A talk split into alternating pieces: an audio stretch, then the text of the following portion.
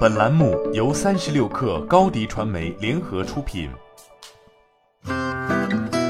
本文来自三十六氪作者张一驰。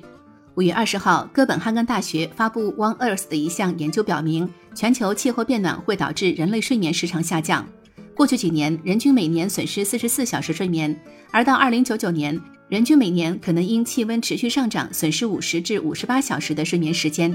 卡尔顿表示，人一生约三分之一的时间都在睡觉，这是保持健康和恢复生产力的重要过程。缺乏睡眠时间会导致认知力、生产力下降等一系列健康及社会问题。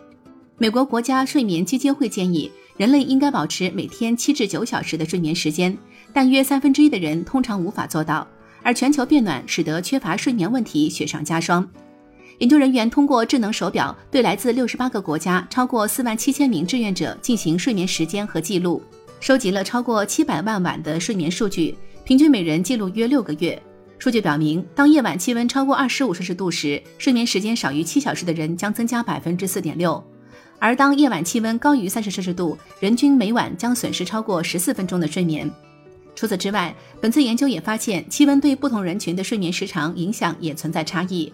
成年人在炎热的夜晚睡得更晚，起得更早，睡得更少。女性和老年人可能也更容易受到气温升高的影响。每升高一摄氏度，老年人群体两倍于其他年龄组的人受到影响。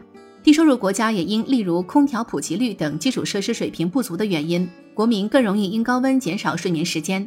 受影响的人数是发达国家的三倍。较为富裕的国家，人们能大范围使用制冷设备。而制冷设备将进一步加剧全球气候变暖，这将进一步导致发展中国家人民睡眠受到影响。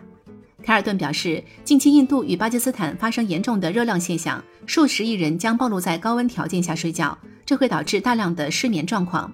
凯尔顿认为，虽然这项报告开创性证明气候变暖与睡眠时长的关系，但研究数据也存在一定缺陷。大部分数据来自于较富裕国家，智能手表的受众群体也往往不容易受到气温升高的影响。例如，中年较富裕的男性。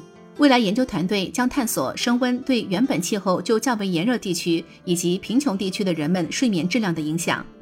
凯尔顿表示，本次研究结果可能只是冰山一角，我们的估计十分保守。要制定明智的气候政策，我们就要更全面地考虑温室气体排放衍生出来对人类的各种影响。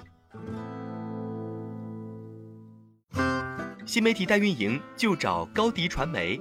微信搜索高迪传媒，有效运营公众号、抖音、小红书，赋能品牌新增长。